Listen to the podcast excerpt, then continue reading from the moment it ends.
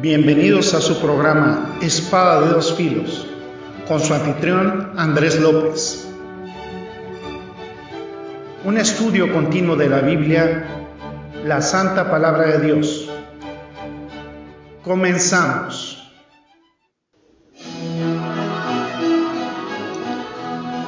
¿Qué tal, qué tal amigos? Bienvenidos a otra emisión de este programa Espada de dos Filos bien contentos de estar aquí nuevamente compartiendo toda esta enseñanza que tiene que ver con el pecado. Y llegaba a mi mente una reflexión bien interesante y es que en nuestra sociedad ahorita no hay discurso si una persona no es víctima de algo. Eh, una persona ahorita cuando tiene la categoría de víctima es objeto central de los medios de comunicación, es eh, prácticamente exaltada a nivel social, em, les da un, como un halo de relevancia en la opinión pública y vemos muchísimos casos en donde la gente pues es víctima y tiene todos los reflectores encima. Sin duda Habemos personas que somos víctimas en muchos sentidos de muchas cosas. Sin embargo, esta sobrevictimización de la, de la cual tenemos eh, o podemos dar cuenta todos los días en nuestra sociedad aleja a la gente de un sentido de responsabilidad muchas veces, del comprender que eh, tenemos una responsabilidad a nivel individual, que tenemos una responsabilidad a, a nivel humano, a nivel espiritual y que tenemos que dar eh, o, que ser eh, responsables de nuestros actos y, rendir cuentas sobre nuestros actos. La rendición de cuentas no es muy popular. Ahora la, rendición de cuentas no es muy popular entre los políticos, entre, los eh, estudiantes, entre las personas en general rendir cuentas como que no está mucho de moda y ahorita la moda pues es poner los reflectores en las víctimas. Tenemos todos estos movimientos como Black Lives Matter y todo este tipo de cosas ridículas que sobrevictimizan a la gente. Sin duda se han cometido muchísimas injusticias a nivel social y a nivel histórico, pero eso nos da cuenta o podemos eh, eso puede reflejar la imagen que se tiene en la opinión pública sobre el pecado. Vamos a leer el capítulo 3 del libro de Génesis, versículos 1 al 6. Dice, pero la serpiente era astuta más que todos los animales del campo que Jehová Dios había hecho, la cual dijo a la mujer, ¿con que Dios os ha dicho, no comáis de todo árbol del huerto? Y la mujer respondió a la serpiente, a la serpiente, del fruto de los árboles del huerto podemos comer pero el fruto del árbol que está en medio del huerto, dijo Dios, no comeréis de él, ni le tocaréis para que no muráis. Entonces la serpiente dijo a la mujer, no moriréis, sino que sabe Dios que el día que comáis de él, serán abiertos vuestros ojos y seréis como Dios, sabiendo el bien y el mal. Y vio la mujer que el árbol era bueno para comer, y que era agradable a los ojos, y árbol codiciable para alcanzar la sabiduría, y tomó de su fruto y comió, y dio también a su marido, el cual comió así de, de como ella.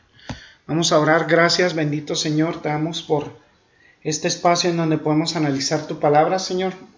Esperemos que este mensaje, Padre, yo espero de todo corazón que sea de bendición y de edificación para nuestro radio escucha, Señor, pero principalmente que sea instrucción para que comprendamos la naturaleza y la seriedad del pecado, porque tú eres Dios de santidad, que no puedes tener contacto, Señor, con el pecado porque estás en plena santidad, Señor. Eres santo, santo, santo y lo dice tu palabra. Te exaltamos, Señor. Bendito seas por siempre en el precioso nombre de Cristo Jesús oramos. Amén. La visión amplia del tema del pecado tal y como es esbozado en la Biblia, lo podemos ver en estos primeros seis versículos. Y antes de mirar la historia del Génesis, cómo se originó todo, debemos tener una comprensión de la teología del pecado, porque esto es esencial para nuestro entendimiento. Cuando volvamos al Génesis y lo leamos nuevamente, vamos a ver claramente la raíz de donde comenzó todo esto. La mejor manera de hacer esto es a lo mejor respondiendo preguntas. Miren, vamos a ver un par de ellas y vamos a ver una fundación intelectual, espiritual de lo que es el pecado. Yo en realidad ahorita no sé quién esté escuchando esto. Podrían escucharlo alguien en un podcast o en la radio. Pero es importante cubrir este tema. Eh, ¿Qué es el pecado? El pecado es cualquier violación del carácter o la ley de Dios. Miren, vamos a ver el libro de Primera de Juan, capítulo 3, versículo 4 y ahí podemos ver un poco más de cerca esto. Primera de Juan 3.4. Dice Primera de Juan 3.4, dice, Todo aquel que comete pecado infringe también la ley, pues el pecado es infracción de la ley. El pecado es infracción de la ley, es la transgresión de la ley. Esa es una definición del pecado. El pecado es anarquía, anomía. En otras palabras, se está ignorando la ley de Dios. Eso es el pecado, ignorar la ley de Dios, violando la ley de Dios.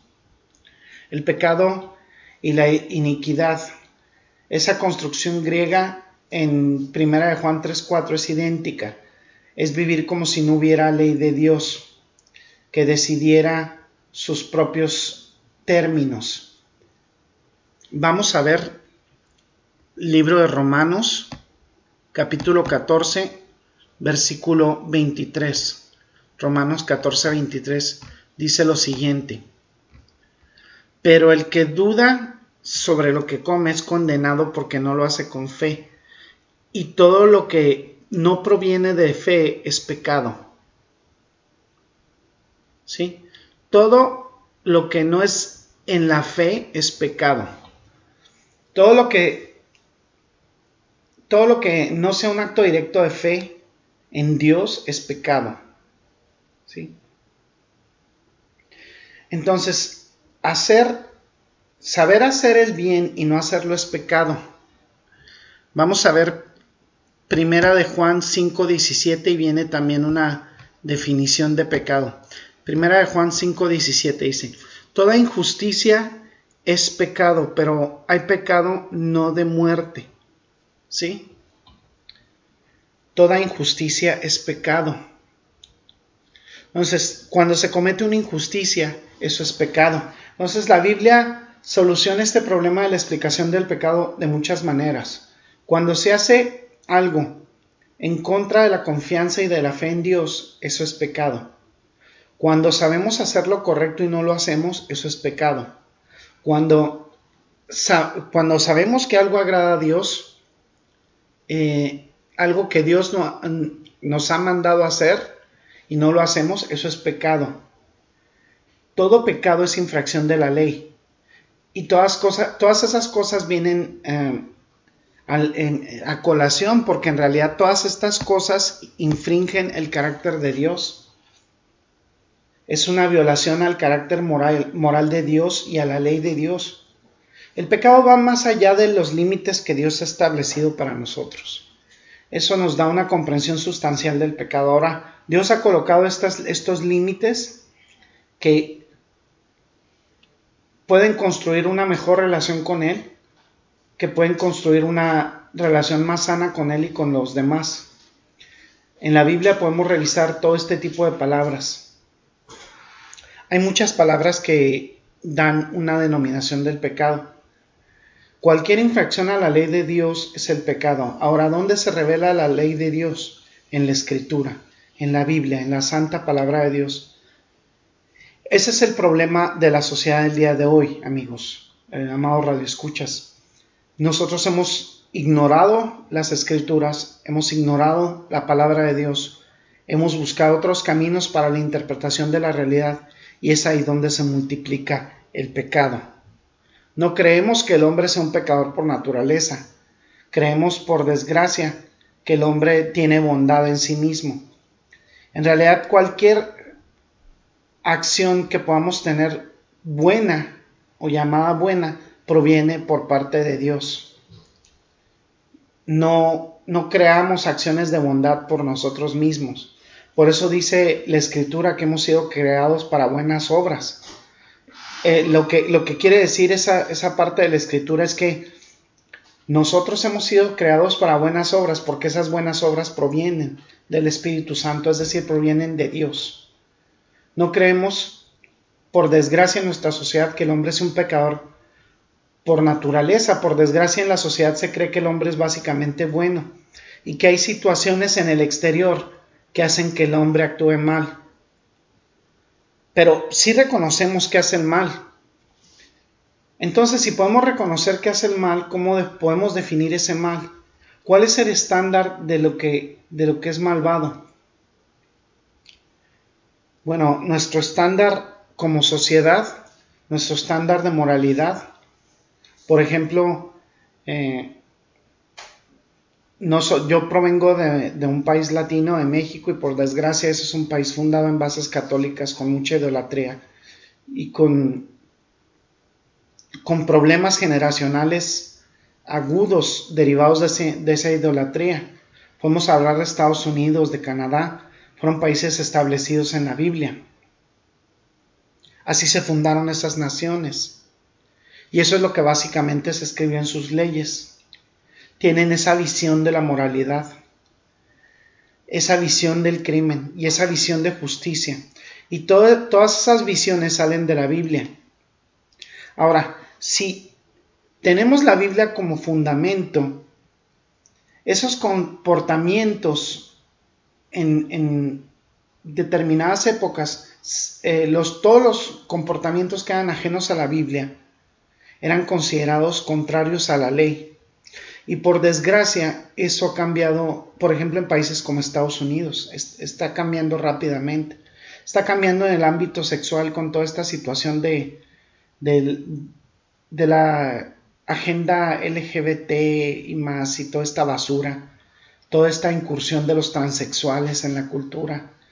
Está cambiando el mundo homosexual, en el, aborto, en la eutanasia, en el matrimonio entre homosexuales. Entonces vemos, a lo mejor pasa con ingeniería genética en un futuro muy cercano. Entonces eh, podemos verla en diferentes aspectos. Cada vez que vamos avanzando hacia el pantano del pecado y nos, alejamos de cualquier estándar establecido por la palabra de Dios, ya no tenemos forma de definir la moralidad, sino por consenso, por encuesta. Entonces los gobiernos realizan encuestas, eso es lo que hacen, los políticos lo hacen y determinan eso por criterios de, votación. Ese, ese es el cáncer que existe en las supuestas democracias, que la verdad pues se establece por consenso. Se encuesta a los electores y ellos deciden lo que se puede considerar como, como pecado, como moralidad. Entonces, si miramos y analizamos cada vez nuestras sociedades eh, en el mundo moderno se, se hunden más profundamente en el pecado, se alejan consistentemente y completamente de la palabra de Dios. Entonces cada vez se les hace más difícil definir la moralidad. Eh, yo estaba viendo en la mañana un, una cadena que se llama Nickelodeon, que ya saca programas para niños chiquitos en Estados Unidos, niños de 3, 4 años donde salen travestis, ya hay desfiles de orgullo homosexual. Entonces no, no va a haber nadie que pueda entrar en una cancha y sostener un, sostener un estandarte de moralidad si está alejado de la Biblia. No se puede caminar en un tribunal hoy y sostener el estándar de la Biblia como un estándar de moralidad. Todo lo que queda a veces es tradición y, esta tradición pues es derrocada por las encuestas, derrocada por los votos, por los referéndums y lo que la gente quiera decidir para entenderlo como moralidad. Entonces no, no va a mejorar esto, va a empeorar porque hay una reclasificación del comportamiento moral. no se tiene, no tenemos un estándar como sociedad. Entonces, ¿cómo va esa generación a definir lo que son los pecadores? ¿Basados en qué? Eh, ¿Fincados en qué? ¿En qué? ¿Cómo pueden establecer como un estándar lo que es el pecado? El estándar está definido por parte de la ley de Dios.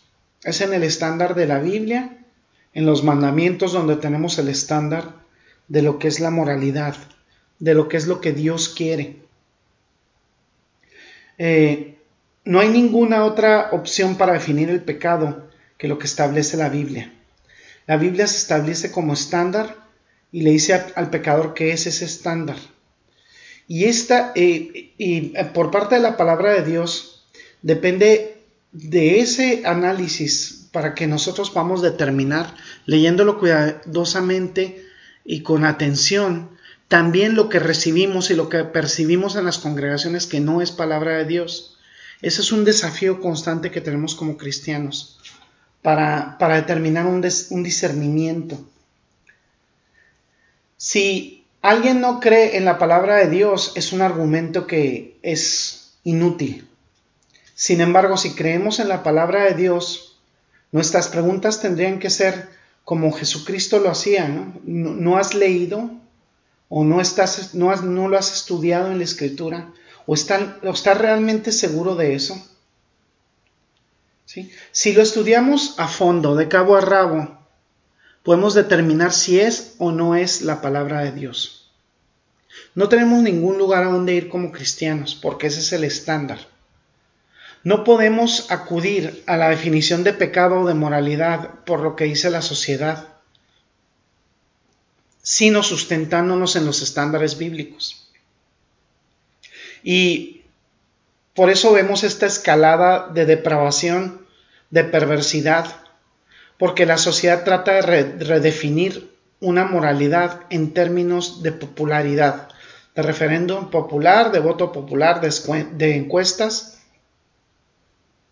Y esta redefinición de la moralidad sin un estándar deja a la sociedad en una situación peor que Sodoma y Gomorra, porque el pecado está rompiendo constantemente la ley de Dios, porque el hombre no utiliza esa ley de Dios como base y fundamento para determinar la moralidad y el pecado. El pecado viola el carácter moral de Dios y no hay ningún lugar para saber cómo es que se rompe ese estándar de la ley de Dios, sino en las páginas de la escritura de la santa palabra de Dios. Y si alguien no cree que esas escrituras, que esa palabra de Dios establece lo que es moralidad, lo que establece la justicia y los estándares de injusticia. Entonces, cuando alguien no tiene ese estándar, no tiene una definición de pecado. Ese es el verdadero problema de la sociedad actual. ¿Cómo les contamos acerca de un Salvador que los salvará del pecado si su definición de pecado es básicamente inexistente? ¿Qué es el pecado para la sociedad? Si les decimos que es una violación de la ley de Dios, Dicen, bueno, ¿dónde está eso? Está en la Biblia. Y ellos van a decir, no creemos en la Biblia. Entonces tenemos también la palabra de Dios que usa el Espíritu Santo, la ley natural, el derecho. Entonces, de cualquier manera seguimos predicando la Biblia y dejamos que el Espíritu Santo convenza los corazones de los hombres para encaminarlos hacia lo que es la, la convicción de pecado. El pecado es una violación de la ley de Dios, una violación del carácter moral de Dios, y sus leyes están reveladas de manera clara en la Escritura. Eso es el pecado, es todo lo que necesitamos saber al respecto. Nosotros como cristianos no podemos tomar bandera o no podemos definir el pecado, el pecado en virtud de lo que define el mundo o acudir a los estándares del mundo. La Biblia nos dice lo que debemos hacer y no hacer. Y se determina con los elementos esenciales de la naturaleza de Dios. A veces violamos estos, estos eh, elementos, esta ley de Dios, a veces pecamos y contravenimos lo que Dios ha dispuesto para nuestras vidas y para nuestra relación como, con los demás.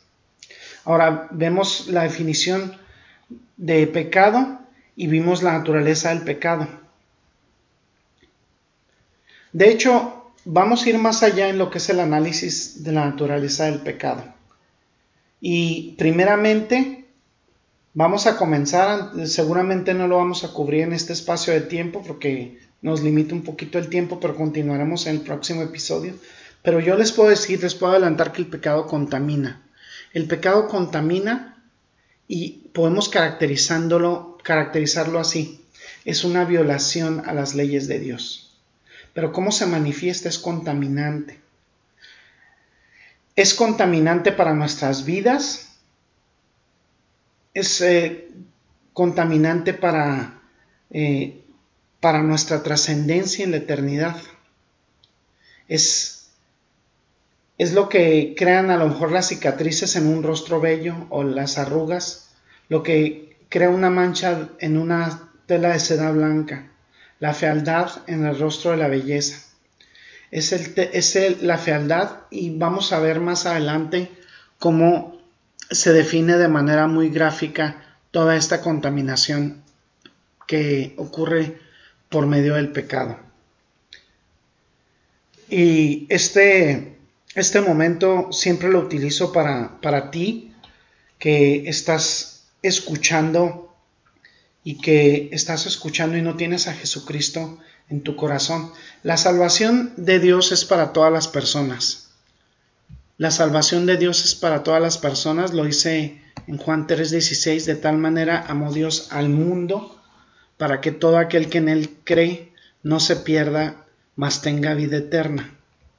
Sí, porque eh, Dios dio a su Hijo unigénito para que todo aquel que en él cree no se pierda, mas tenga vida eterna.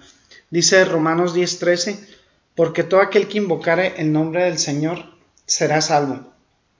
¿Qué significa invocar? Significa que tú vivas conforme a esa realidad de lo que has invocado. Que creas. Hay personas que piensan que automáticamente esa invocación es un símbolo de, cambio en la vida es un entregar nuestras vidas a Jesucristo.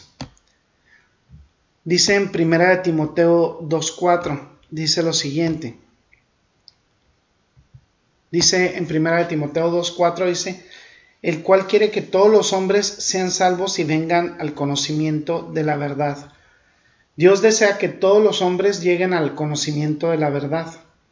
Y es que la salvación significa ser salvo de, la consecuencia eterna del pecado. Y esa salvación es esencial para tener una buena relación, una comunión con Dios. Mientras nosotros vivimos aquí, es importante que tengamos esa buena relación con Dios, porque eso nos va a proporcionar vida eterna en el cielo con Dios después de la muerte. Cuando nosotros los cristianos creemos en Jesucristo y recibimos esa gracia de Dios, podemos evitar el infierno eterno. Dios desea tener una relación amorosa, íntima y eterna con nosotros. Ese es el propósito principal de la venida de Jesucristo al mundo. Jesucristo se ofreció a sí mismo como propiciación, como pago por nuestros pecados y Él quiere restaurar esa relación amorosa e íntima que desea Dios tener con nosotros. Así como esta relación que tenía el hombre antes de este capítulo 3 de Génesis del que hablamos, pero lo más importante para salvar nuestras almas del infierno. Vamos a orar. Gracias, bendito Señor, te damos por este episodio, amado Padre. Eh, gracias por todas las enseñanzas que nos has dado sobre el pecado.